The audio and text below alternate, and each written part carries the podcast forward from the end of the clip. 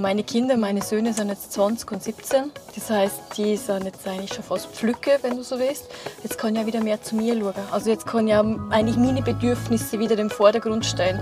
Und das bedeutet aber auch, ich bin auch für mich verantwortlich, mhm. also auch vom Finanziellen her. Also im Grunde muss ich jetzt auch schauen, dass ich im Grunde auch meine Chefin ins Sichere bringe und äh, kann nicht erwarten, eben, dass sich irgendjemand um mich kümmert.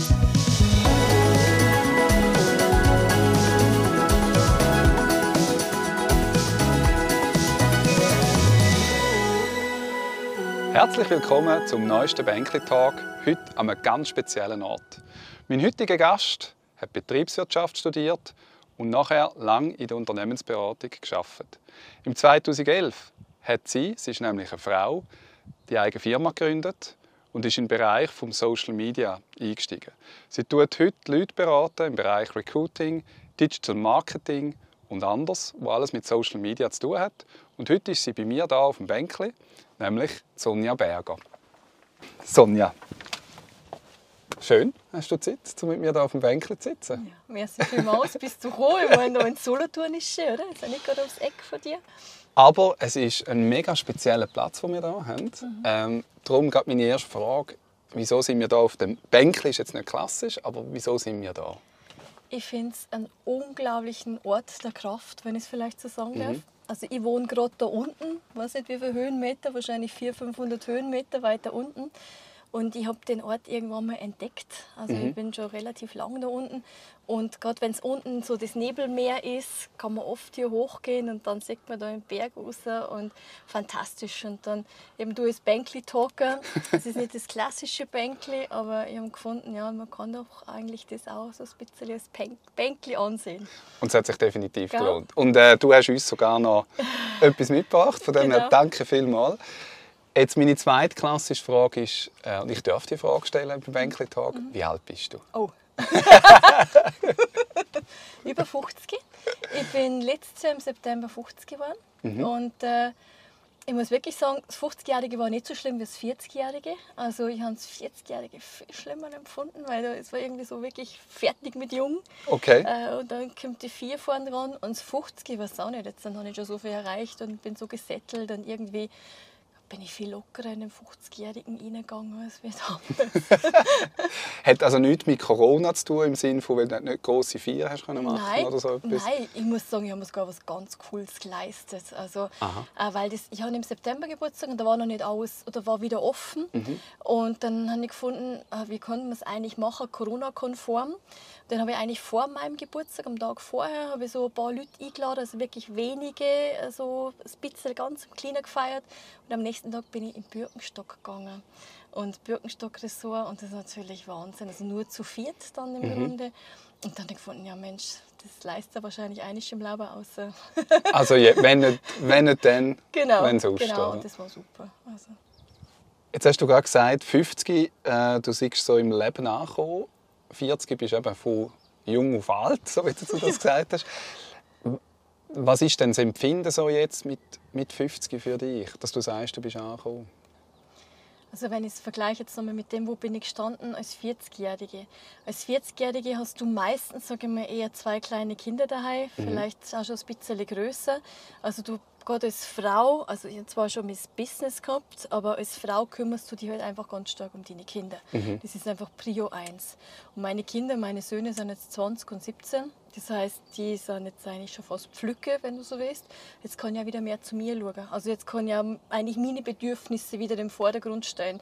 Und das bedeutet aber auch, ich bin auch für mich verantwortlich, mhm. also auch vom Finanziellen her. Also im Grunde muss ich jetzt auch schauen, dass ich im Grunde auch meine Chefin ins Sichere bringe und äh, kann nicht erwarten, eben, dass sich irgendjemand um mich kümmert, sondern dann mhm. muss wirklich sagen, so, jetzt bis 50, jetzt nimmst du das Leben in die Hand sowohl mit dem, was du machen magst, als mhm. auch finanziell. Also, dass du wirklich auch als unabhängig und selbstständig im Endeffekt dastehst und dir das leisten kannst, was du möchtest. Und jetzt hast du gerade noch Kinder angesprochen. Also, ähm, habe jetzt noch nie diskutiert, aber wie, wie fühlt sich das an, wenn die Flüge werden? Super. Super. Inwiefern super? Also ich habe immer, ich habe meine Kinder eigentlich als, sagen wir, als studierte Person relativ früh gekriegt. Also der mhm. Große mit, mit 30, der Kleinere, der war ein bisschen mehr wie 33. Und habe das Glück gehabt, wie du vorhin gesagt hast, dass ich mit der Unternehmensberatung trotz Kinder immer gut arbeiten können. Also das hat auspasst mit Kindergrippe, mhm. Schwiegermutter, äh, Ehepartner damals. Also das hat eigentlich gut geklappt. Eigentlich bis der große Schweizer Schulsystem eingeschult worden ist, dann mhm. war es nicht mehr ganz so einfach, mhm. weil wir haben keinen Mittagstisch da gehabt und nicht. Und dann war das eigentlich auch der Grund mit der Selbstständigkeit, dass ich gesagt habe, ich muss etwas finden, wo ich flexibler werden kann, wo ich eben am Abend dann schaffen kann, wo ich am Wochenende schaffen kann. Also wo ich dann mir eigentlich anpassen kann an Kinder und an, an Kunden oder wie auch immer, aber wo ich eben nicht das 8 to 5 quasi gehabt habe. Und das ist natürlich jetzt super, wenn du eigentlich nicht Punkt 5 irgendwie daheim sein musst oder Punkt 12 kochen musst. Ja. Und, und, und, das ist für eine Frau eine Rieseneinschränkung im Grunde. Auch wenn es super ausbildet ist, das macht keinen Unterschied. Nichtsdestotrotz, du bist, du bist so in dem Gefäß, wo du dich genau. musst bewegen musst. Genau. Jetzt hast du gerade etwas angesprochen, nämlich äh, Stellensuche. Und eben bei mir geht es ja immer so ein bisschen um den Tag älter werden mhm. und all die Bereiche, die dazugehören. Jetzt, was würdest du gerade allenfalls 50-Jährigen oder Älteren empfehlen, wenn sie auf Stellensuche sind, so mit den Social-Media-Themen? Oder was, ist, was machst du dort? 50-Jährige. Mhm. Also ganz klar wirklich dieses Online, sich online präsentieren, nicht aus die Augen lassen, mhm. weil eben ein Arbeitgeber muss ja die Person erst einmal finden. Und es langt heutzutage nicht mehr, dass ich einfach meine Bewerbungen schicke, sondern mhm. im Grunde, ich muss eigentlich proaktiv werden. Und dann empfehle ich wirklich, das LinkedIn-Profil zu machen, also wirklich das Optimieren. Mhm. Dort sind wichtig zum Beispiel auch, dass man bei den Kenntnissen und Fähigkeiten wirklich die Kenntnisse und Fähigkeiten tut, die dann auch der, der Arbeitgeber sucht. Und ja habe ich dann so Tipps und Tricks, wie man da die idealen Kenntnisse rein tut, weil das ist ja quasi eine Maschine, also mhm. der Arbeitgeber, der HRler, der stellt einen Job rein mhm. und dann der Recruiter sieht dann das, wer sich da drauf bewirbt mhm. und natürlich der Recruiter nimmt natürlich die Person, wo er das Gefühl hat, das passt am besten. Und das spielt nicht einmal das Alter so eine starke Rolle, sondern eigentlich zum Teil immer die Kenntnisse und Fähigkeiten. Okay. Beziehungsweise der Recruiter dann wäre so ein Tool auf LinkedIn und umso höher ich dann in dem Tool angezeigt wird, umso höher ist die Wahrscheinlichkeit, dass der Recruiter auf mich aufmerksam ja. wird und mich vielleicht dann anschreibt. Das wäre ja. mal das eine. Ja. Oder dass ich bewusster eben mit LinkedIn dann quasi auch mich bewerbe. Also mhm. quasi, dass ich auf LinkedIn bewusst Stellen suche, das kann ich dann auch zeigen, also dann mit bestimmten Filtern, wenn man so bestimmte Filter setzt, mhm. wie man eigentlich dann so auf LinkedIn die Unternehmensseiten auch ausspielt und ähm, dass man wirklich dann schaut, dass man eigentlich nicht bloß wartet drauf, dass man endlich einen Job kriegt, sondern wirklich sich positioniert. Self-Branding sagt man heutzutage mhm. auch, dass man eigentlich wirklich sich darstellt auf. LinkedIn, mhm. dass man LinkedIn wie seine eigene Homepage hernimmt, sodass, wenn der Recruiter drauf geht, der sagt, oh wow, was ist denn das für ein, mhm. wow, ja, der wird zu uns passen. Und ähm, da kann man ganz viel machen, in ganz kurzen Workshops, so zwei, drei Stunden oder so, ja. wo man wirklich so die wichtigsten Schräublein mitgibt, wie man das drehen kann. Eben, du hast jetzt gesagt, es ist eigentlich altersunabhängig, um können jetzt auf diesen Social-Media-Themen, respektive vor allem LinkedIn, äh, sich für Stellen bewerben. Aber Jetzt gerade jemand, der zum Beispiel so 20, 30 Jahre am gleichen Ort geschafft hat und gerade in der heutigen Zeit gilt das ja nicht mehr so viel und dann wird dem gekündigt.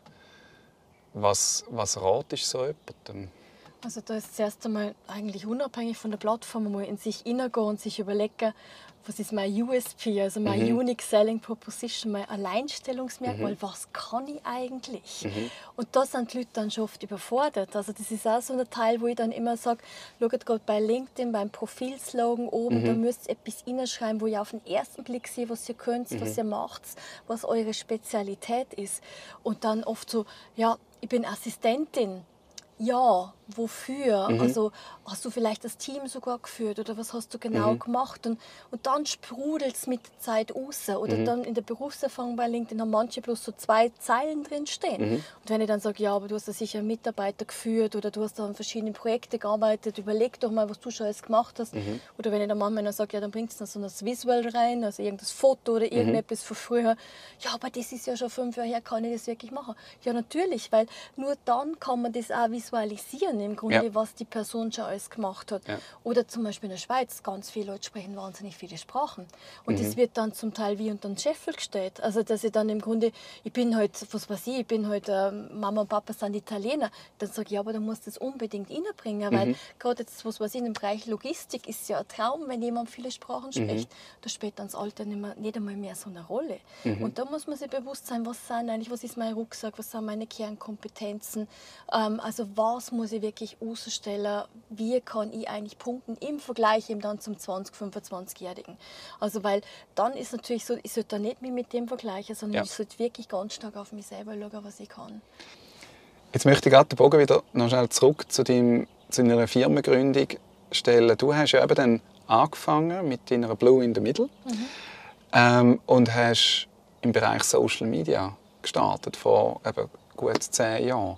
Wieso bist du überhaupt auf Social Media gekommen? Gute Frage. Also eben damals 2011 beziehungsweise kurz vorher habe ich zwei kleine Kinder mhm. gehabt und dann habe ich an der Uni St. Gallen einen Nachdiplomstudiengang gemacht, also eigentlich so ein Jahr langer CAS General Management für Women Back to Business. Und das war eigentlich cool, weil da hast du jeden Monat hast du quasi wie immer so ein Update gehabt. Das Update zu zwei Tagen Marketing, zwei Tagen Finanzen, zwei Tagen HR. Und du hast aber am Ende von dem CAS hast mhm. du eine Arbeit schreiben müssen. Und das haben dann damals bei Schindler gemacht äh, in Ebicon. Und mein Thema war Social Media und Employer Branding. Also quasi so eine Studie, wie kann eine Firma quasi Social Branding, äh, Social Media nutzen fürs Employer Branding. Mhm. Und äh, da habe ich dann, was nicht mehr, 20, 25 Firmen untersucht für Schindler, um dann eigentlich Schindler so eine Art Benchmark aufzuzeigen, was sie dann besser machen können. Mhm. Aber das Tragische ist, dass im Grunde dieses Social Media und Employer Branding heutzutage immer noch ein brandaktuelles Thema ist. Ja, dass da eigentlich immer noch nicht so wahnsinnig viel passiert ist. Okay. Und ich vergleiche das dann oft eben, äh, Digital Marketing ist so viel passiert in den letzten zehn Jahren mhm. und in Digital HR, also mhm. gerade in Bezug auf das Branding, da, da vermisse ich immer noch ganz viel. Mhm. Und ich mache dann immer oft einmal so Workshops, wie man eigentlich auch im HR, dass der HR, dass der HRler hat heutzutage eine andere Rolle, auch auf LinkedIn. Er ist das Aushängeschild, er muss rausgehen, er muss ein Top-Profil mhm. haben, er ist eigentlich der Ansprechpartner nach außen. Und das hat dann bei mir so angefangen, so Feuer zu fangen, weil eben vor 10, 11 Jahren ich mich auch noch nicht wirklich so für Social Media interessiert, vielleicht ein bisschen Facebook oder so. Mhm. Und äh, mit der Zeit habe ich auch gemerkt, dass da viel Potenzial drin steckt. Und äh, wenn ich eben dann so steigende Zahlen sehe, also gerade jetzt vor kurzem ist wieder was veröffentlicht worden, LinkedIn steigt ja unglaublich. Ja. Obwohl ich weiß nicht, ob du es weißt, LinkedIn ist eine uralte Plattform, die gibt es seit 2003, genauso wie Xing. Mhm. Facebook ist 2004 gegründet worden, YouTube 2005. Also das heißt, äh, Instagram zum Beispiel 2010. Das andere ist alles älter, äh, äh, jünger als LinkedIn. Ja. Also LinkedIn gibt es schon lange. Aber LinkedIn ist 20 2016 von Microsoft gekauft genau. worden und durch das hat das jetzt quasi so einen, so einen starken Aufhänger. Weil die dort einerseits vermutlich Geld einbuttern und andererseits ja, natürlich einfach... natürlich Facebook eine Scheibe abschneiden, weil ja. überleg mal, was kannst du auf LinkedIn machen? Du hast das persönliche Profil mit unseren mhm. Daten, du hast eine Unternehmensseite, wo mhm. du Werbung schalten kannst, du hast äh, Events, du hast Gruppen, du hast im Grunde das Gleiche, also das Gleiche ist ein bisschen anders, anders als gestaltet wie auf mhm. Facebook. Mhm. Und wir haben natürlich dieses riesen Facebook-Imperium, wo ja WhatsApp dazu gehört, WhatsApp, Instagram, Facebook, Facebook, mhm. der Messenger, mhm. ist riesengroß. Also mhm. ist wirklich in dem Social Media Imperium riesig. Und dazu haben wir dann eben die kleineren Sachen. Also Twitter zum Beispiel unabhängig. Mhm. Snapchat ist eigentlich sehr, sehr cool, aber Snapchat ist natürlich, hat an Bedeutung verloren, weil Instagram sehr viel übernommen hat von Snapchat mhm. mit den Stories. Ja, genau. Halten sie aber immer noch mit den Filtern. Und es kommen ja immer wieder neue Sachen dazu. Oder auch die ganzen chinesischen und russischen ja. Plattformen, die wir natürlich in Europa gar nicht so beachten. Ich weiß nicht, was du weißt, aber LinkedIn ist zum Beispiel in äh, Russland verboten. Sogar. Also, okay. Vor kurzem haben wir russische Studenten gehabt und die konnten gar nicht drauf, weil das gar nicht äh, also, akzeptiert wird. Oder das wird immer wieder auf und ausgeschaltet, ja. also irgendwie so. Okay. Das heißt aber auch, wenn jetzt wir wieder auf, auf dich sprechen kommen, jetzt auch gerade beruflich, Woman Back to Business hat das mhm. geheißen, der CAS. Ähm, du bist jetzt definitiv Back to Business. Mhm. Wo siehst du dich in den nächsten 14, 15 Jahren? Also sicher immer noch irgendwie im Social Media Bereich. Mhm. Mm, ich weiß nicht, welche Plattformen das es dann dort neu gibt. Ähm, vielleicht ist eben so AR, also so der künstliche Intelligenz, keine Ahnung, ob das dann noch viel stärker kommt oder Video, mhm. weiß ich nicht. Ähm, vielleicht auch LinkedIn noch stärker, andere Tools auch. Also sicher immer noch so ein bisschen dieser Hang zu diesem Technischen, weil mhm. ich das einfach toll finde. Was ich natürlich mir gut vorstellen kann, dass ich vielleicht nicht unbedingt mehr in der Schweiz wohne. Also, mhm. weil ich meine, jetzt gerade mit dem ganzen Online ist ja das sehr gängig, dass man digitaler Nomade sein kann. Ich meine, das ganze letzte Jahr habe ich mehr oder weniger von meinem Office aus Mini-Workshops gemacht. Also im Sommer war ich mal kurz noch in Zürich und in Basel. Ähm, von daher könnte mir gut vorstellen, dass ich vielleicht da mal wirklich so als digitaler Nomade dann eben Sachen betreue, Kunden betreue, Plattformen betreue. Ähm, und ansonsten möchte ich gern gesund bleiben und glücklich sein und Mhm. ja, wirklich das Leben genießen. genießen. Du hast jetzt gerade etwas noch Spannendes angesprochen, das digitale Nomadin zu sein, aber das kann ja dein Job ermöglicht dir das, oder respektive das, was du jetzt machst. Ähm, ist das etwas, wo, wo du jetzt einfach merkst, hey, ah, ja, dank Corona viel stärker noch bewusst worden, dass das eigentlich möglich ist und auch, dass vor allem auch deine Kunden und Kundinnen das überhaupt auch äh, schätzen heutzutage? Also klar, man das schätzen und es wird auch besser akzeptiert. Also früher hätte ich nicht einfach sagen können, «Hört, ich mache meinen Kurs von daheim aus, meinen Online-Kurs. Also da ist wirklich erwartet worden, dass ich einfach um 8 Uhr, 9 Uhr in Zürich bin und dann einfach den Workshop in Zürich tue dafür. Ist schon auch schön. Ja. Aber ich versuche immer, die Leute dabei zu bringen, gerade auf LinkedIn, trennt nicht so stark zwischen dem Offline- und Online-Netzwerken. Weißt, so ein Netzwerk von zum Beispiel Lions Club, das Ja. mag viel wert sein, ist aber heutzutage in Corona nicht mehr ganz so wichtig, weil Mhm. du kannst sie mit den Leuten nicht vor Ort treffen, du kannst mit denen nicht in den Ausgang, Mhm. du kannst nicht Mittag essen. Und deswegen schaut auf euer Netzwerk online, baut euer Netzwerk online auf. Also Mhm. trennt das nicht immer so stark zwischen offline und online. Weißt? Oder auch wenn Leute zum Beispiel auf Messen verkaufen, ja, du kannst momentan keine Mhm. Messen machen. Es macht mehr Sinn, du lernst die Leute jetzt auf LinkedIn kennen und vielleicht hat es in ein, zwei, drei Jahren wieder Messen und dann kennst du die vielleicht schon, wenn du dann in Genau. Paris oder was weiß ich, wo auf eine Messe gehst und dann kennst du die Leute schon. Ja. Und das versuche ich eigentlich auch immer die Leute mitzugeben, dass, dass man dieses nicht so stark trennt. Weil online ist auch unser richtiges Leben. Es ist nicht so, dass nur offline unser richtiges Mhm. Leben ist, sondern in dem Moment, wo ich ja in meinem, in meinem, vor meinem Rechner sitze, das ist mein Leben. Also Ja. das ist nicht unecht oder nicht Genau. das Richtige. Und ich glaube, dass das noch viel stärker kommt. Und das ist, glaube ich, sogar der große Vorteil für Frauen. Weil du, also zwar einerseits schon schlimm, dass sie halt von Homeschooling machen müssen. Ja, klar, das Das, ist ist schlimm, das Ganz ist ganz klar, klar. ja. Aber die andere Seite, dass man als Frau sagen kann, du musst das und das erledigen, was weiß ich, bis am Montag oder bis am Donnerstag oder jetzt sehe ich ja bei die Leute, die für mich arbeiten, Mhm. das sind dann auch oft damit zum Teil auch Studenten und so, wo ich dann sage, los, bis nächsten Montag muss das und das gemacht haben und das funktioniert tipptopp. Also dass du eigentlich ergebnisorientiert, völlig zeitunabhängig kannst Ja. du selber entscheiden, was du Wie, wann, wo. machst. Genau. Und auch für dich ist es jetzt ja in dem Fall, obwohl, das tönt jetzt so, 50 ist noch kein Alter Mhm. in dem Sinn, aber gleich siehst du oder bist du open-minded in diesen Bereichen, dass du sagst, ich muss jetzt nicht, wenn ich die letzten 20, 25 Jahre geschafft habe, nochmal die nächsten 15 Jahre arbeiten. Ich glaube, das ist ja auch wichtig im, im eigenen Mindset. drin. Ah ja, ich muss nicht, aber ich möchte eigentlich. Weißt? Es ist nicht so, dass ich das als so Belastung sehe, Mhm. sondern ich kann mir ja, das ist ja das Schöne am Selbstständigsein. Du kannst es ja eigentlich auswählen, wie viel du schaffst und wie intensiv du schaffst und mit welchen Kunden du schaffst. Also ich muss ehrlich sagen, ich habe manche Sachen auch schon abgelehnt. Mhm. Also, oder jetzt bin ich ja wieder angefragt worden, dass ich ähm, quasi ein Digital Marketing aufbaue, was so richtig Mhm. aufbaue. Und das Budget war wirklich extrem niedrig für Mhm. ein halbes Jahr und das ist natürlich sehr, sehr viel Aufwand. Und das überlegst du dann schon gut, weil du hast dann ja Opportunitätskosten. Weißt? Genau. Dass du sagst, ja, in der Zeit, wo ich da das alles aufbauen muss, könnte ich eigentlich das, das und das machen. Und äh, du wirst vielleicht wählerischer dann einfach auch. Das Ja. kann schon sein. Aber das ist ja auch das Schöne, Ja. dass man das auch kann. Genau. Das zeugt ja davon, dass du in der Vergangenheit Sachen richtig gemacht hast, sonst wärst du heute nicht in dieser Position. ja, genau. Das heißt aber grundsätzlich, du schaust positiv in die Zukunft, wenn ich dir so Extrem, zulasse. Ja, genau, extrem.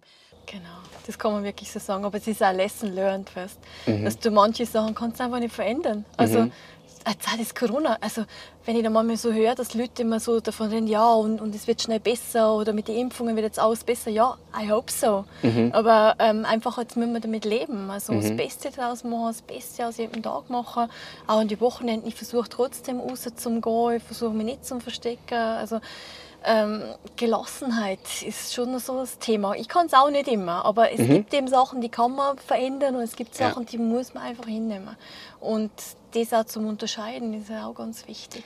Ist, ist ganz wichtig, ich glaube für, auch für die eigene persönliche mentale Stärke Ja, schlussendlich, ja, ja, ja. oder? Ich kann es auch nicht immer. Also Ja. manchmal muss man auch super aufregen über bestimmte Sachen, wo ich dann immer denke, ja, jetzt entspann dich so quasi.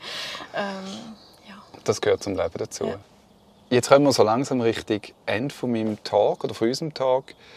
Ähm, und ich stelle immer die gleiche Frage meinen, meinen Gästen.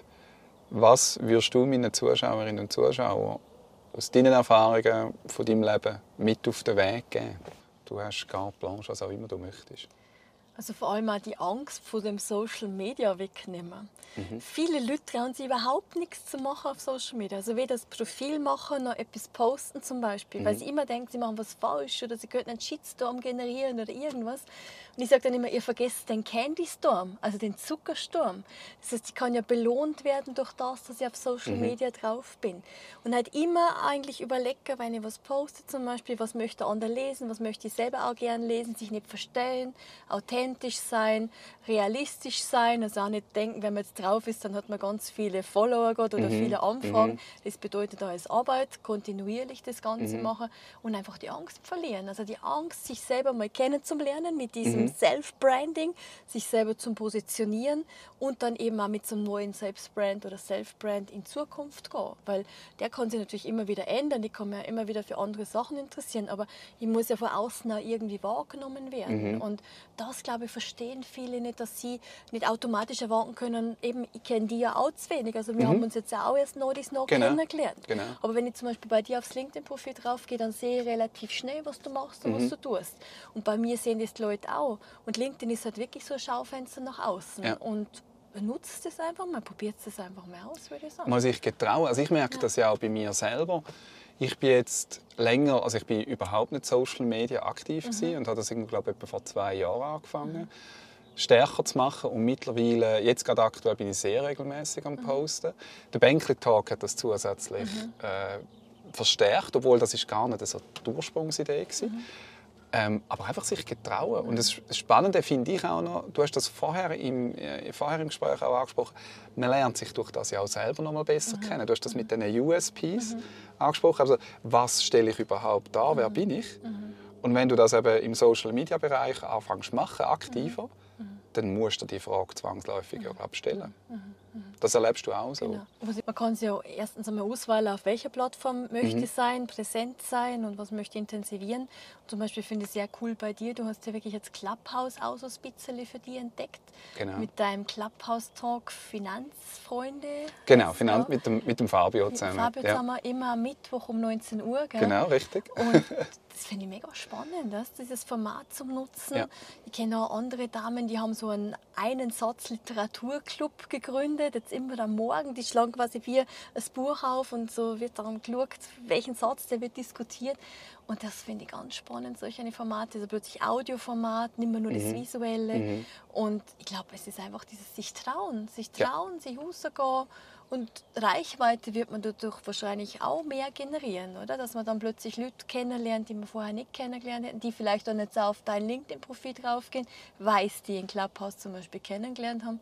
Also ich weiß nicht, deine Erfahrung ist ja wahrscheinlich genauso. Absolut. Ähm, und also, was ja auch noch wichtig ist, oder was ich wichtig finde, ist, äh, in der heutigen Zeit, auf der einen Seite hört man immer, ich kann dir sagen, wie innerhalb von einem Monat du 1000 Followers hast. Mhm ähm, und, und so weiter. Und, und das ist halt einfach etwas, wo ich das Gefühl habe, die Qualität es, muss man auch noch Es braucht auch Zeit. Du musst ja. dem Ganzen auch Zeit geben. Und, und nicht das Gefühl haben, ich starte heute und morgen hast du, keine Ahnung, 1000 Leute und so weiter. Also, was ich immer bei LinkedIn ein bisschen schlimm finde oder schräg finde, dass man an der, gemessen wird an der Anzahl von Kontakten. Das finde mhm. ich auf LinkedIn ganz falsch.